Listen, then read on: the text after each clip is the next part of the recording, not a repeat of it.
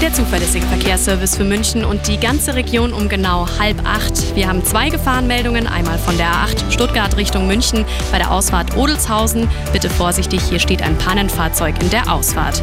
Dann haben wir noch die A99 Nord, die Ostumfahrung zwischen Freiham Mitte und dem Dreieck Südwest ein Pannenfahrzeug. Hier ist der Standstreifen blockiert und Personen sind auf der Fahrbahn, also bitte vorsichtig. Gute und sichere Fahrt in den Frühling mit